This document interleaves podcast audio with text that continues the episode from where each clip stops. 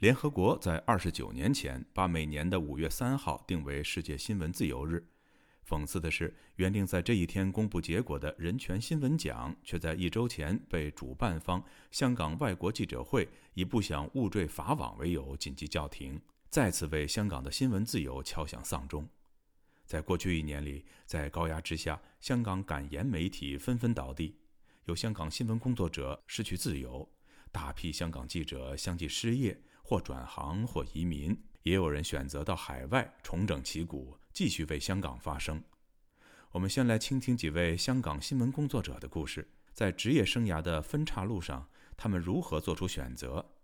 请听本台记者吕希发自英国伦敦系列报道的上集。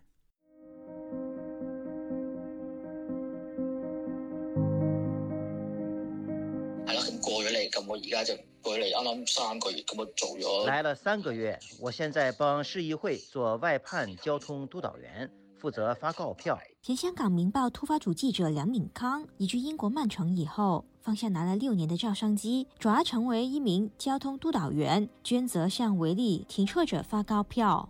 和过去六年紧张刺激的记者生涯相比。这一份相对轻松的工作，让他感受到巨大的落差。咁份工唔难做嘅，诶，人工都唔差嘅。工作不难，薪水不差，但就觉得工作没有什么意义，和以前的生活比较是完全没有意义，连带的觉得人生没有什么目标，到了一个凑合着过的状态，每天起来都不知道是为了什么。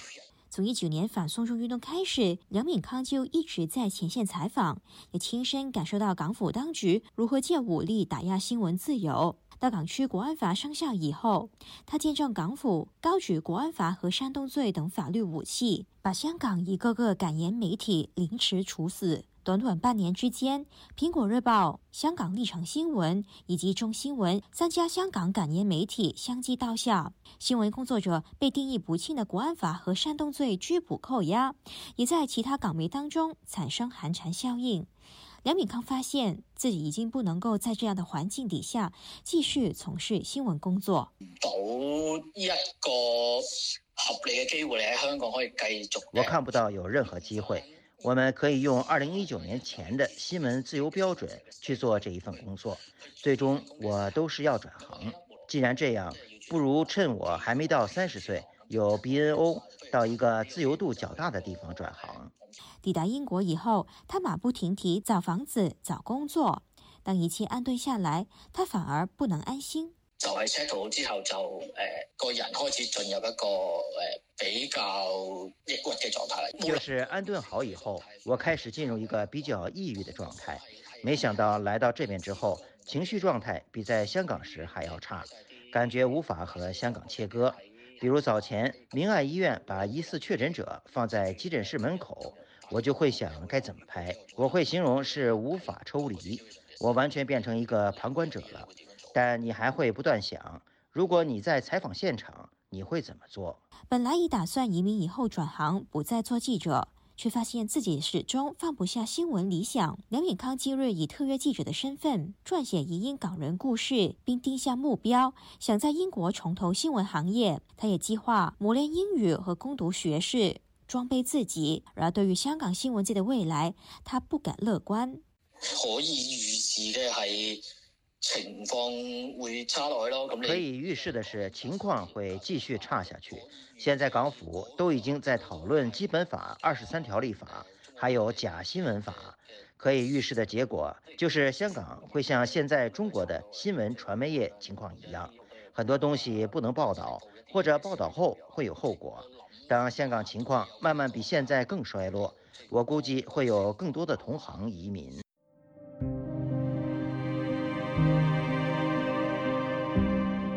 不过，仍然有很多香港记者坚持留下。去年十二月，香港立场新闻在高层被捕、资产被冻结以后，即日宣布停运。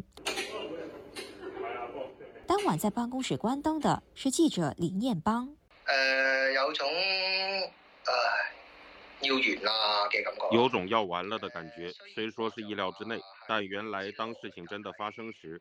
当晚我们大家都不愿离开，你知道过了那一天一切都不一样了，是留恋，但你也知道留恋没有用，你留恋也留不住。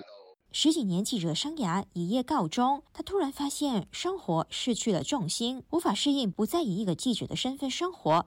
他更无法适应的是失去《苹果日报》立场新闻和纵新闻以后，香港社会变得异常安静。他最印象深刻的是，今年三月香港爆发疫情期间，赶赴在边境新建方舱医院，并在香港和深圳之间建了一座临时桥。时任香港政务司司长李家超动用紧急法，豁免工地范围里头的工程人员和物资不受香港法律规管。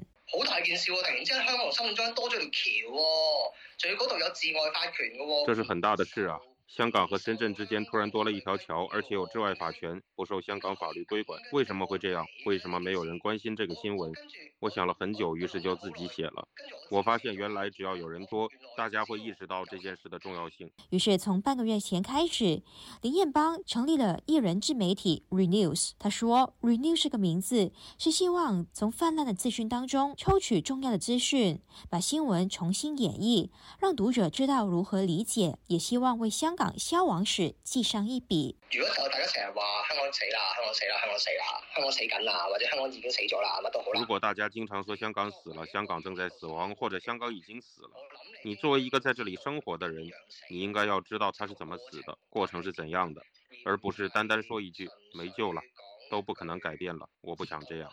从人物专访、法庭消息，以至文化评论，所有内容以及配图，都由林彦邦一手包办。艰苦经营艺人媒体，林彦邦没有想过要找人一起做。他苦笑地说：“不想其他人和他一同走这一条不归路。”我觉得最紧要、最最最紧要嗰样嘢系我自己人做，我就所有嘅嘢都我自己问责。我觉得最重要的是我自己一个人做，所有事情都是我自己问责自负。即使出事了，都是我自己的事。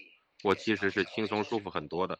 我不用怕自己写了一篇很危险的文章，结果我上司要坐牢，不用想了。如果出什么事，就我自己承担吧。虽然好像很扭曲，但我觉得我们现在身处一个扭曲的时代，我们唯有用扭曲的方法去思考。在大时代之下，他形容所有香港记者都面对去与留的两难。我哋面对紧一个两难嘅选项，一系你就喺香港面对嗰啲我们面对一个两难的选项，要不你就留在香港面对那些红线，一定有些东西不能写。你总会有恐惧，担心你写了某些东西会带来某些后果，甚至最终你可能要坐牢。要不你去一个完全自由的地方，拥抱自由的空间，但你就会失去温度和触感，你只能够二择其一。我给自己的选择就是留下，我想要亲身去感受。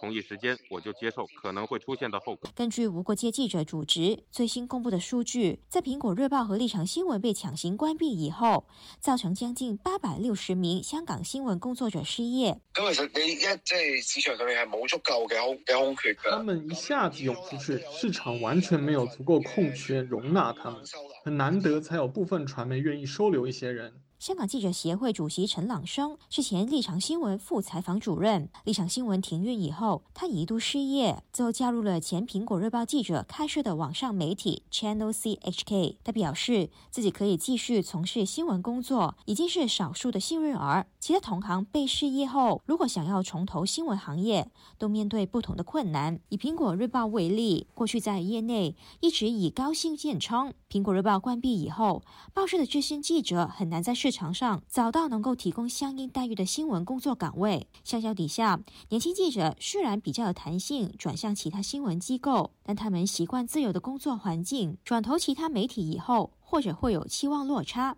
大批记者因而转行，造成严重流失问题。以立场新闻为例，陈朗生表示。只有大概三分之一的记者能够重操枯业，而不少记者放下笔杆以后，在餐厅做侍应，在麦当劳当收银员，做计程车司机，做公关等等，努力以自己双手糊口。陈朗生说，有能力移民的记者也很难在海外加入当地媒体，而海外华文媒体也更倾向于选用中国人或者台湾人，使香港记者在海外重拾笔杆的机会少之又少。